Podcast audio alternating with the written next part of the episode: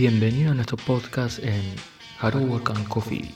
Mi nombre es Pablo y presento el programa de Trabajo, tips o consejos para tu primera experiencia laboral.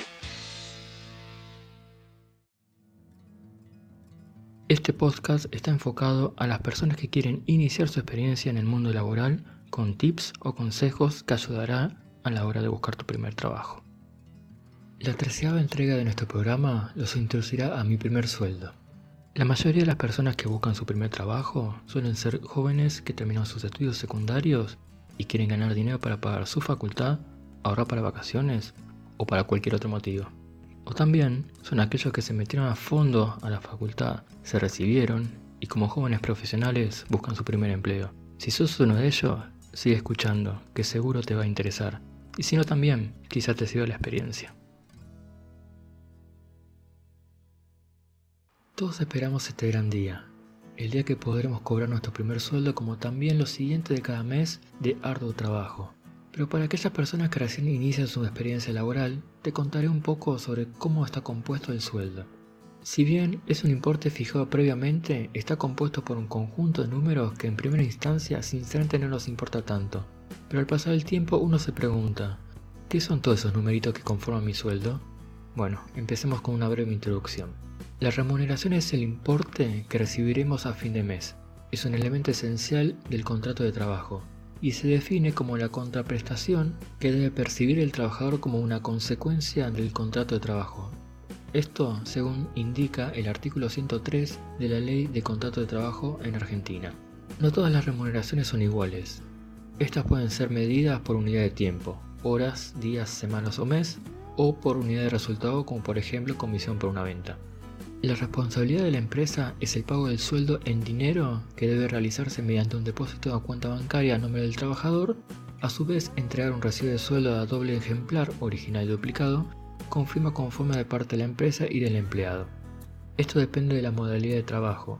Los plazos de pago serán cobro mensual, al finalizar el mes trabajado, cobro por jornal u hora, al vencimiento de cada semana o quincenal, por cobro de resultados, al terminar la semana o quincena por el total de los trabajos realizados en ese periodo. Es importante aclarar que una vez vencidos los periodos mencionados, el plazo que tiene la empresa para abonar los sueldos son de 4 días hábiles, para aquellos que cobran mensual o quincenal, o 3 días hábiles para los que cobran semanal. Habíamos mencionado el recibo de sueldo. Todos los trabajadores en relación de dependencia deben percibir su sueldo con la entrega de un recibo de sueldo, es importante que el empleado sepa cómo está compuesto su recibo, ya que hay un requisito mínimo que debe tener como dato.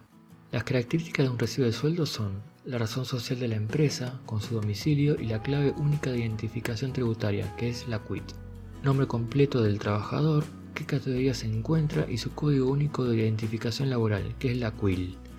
Fecha de ingreso del trabajador, total bruto de la remuneración básica de los tiempos que corresponda, los importes de deducciones que se efectúan por aportes jubilatorios, obra social y otras autorizadas por la ley, importe neto percibido expresado en números y letras, que este es el sueldo real que recibimos en nuestra cuenta bancaria, lugar y fecha que corresponde el pago y la constancia de recepción del duplicado con la firma del empleado. A veces es medio confuso cuando uno habla de percibir un sueldo o remuneración, ya que tenemos dos tipos, sueldo bruto y sueldo neto.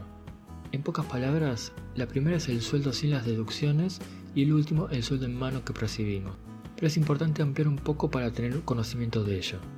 El sueldo bruto es la cantidad de dinero que se paga sin tener en cuenta las deducciones fijadas por ley, que ellos son jubilación, que se deduce un 11% del sueldo como aporte jubilatorio, obra social, se descuenta un 3% en concepto de servicio de salud para que puedas tener acceso a asistencia médica. Instituto Nacional de Seguridad Social para Jubilados y Pensionados, conocemos como el PAMI, se descuenta un 3%. La cuota sindical es depende del convenio que se deduce entre un 2 y un 4%, pero no es obligatoria. El sueldo neto es el sueldo bruto menos las deducciones. Por ejemplo, de un sueldo de 25 mil pesos, te dará un sueldo neto de 20 mil aproximadamente. Es importante tener estos conceptos a la hora de cobrar tu sueldo y no llevarte sorpresas en un futuro. No está de más controlar lo que nos están pagando y cualquier duda podrás consultarlo igualmente con el encargado de recursos humanos. Eso es todo por hoy. En el próximo capítulo estamos hablando sobre el aguinaldo, qué es y cuándo lo cobro. Así que no te lo pierdas. Trabajo. Tips o consejos para tu primera experiencia laboral. Es un programa de Haru Work and Coffee. Seguinos en Instagram, haruba.podcast. Si te gustó el programa, compartilo con tus amigos.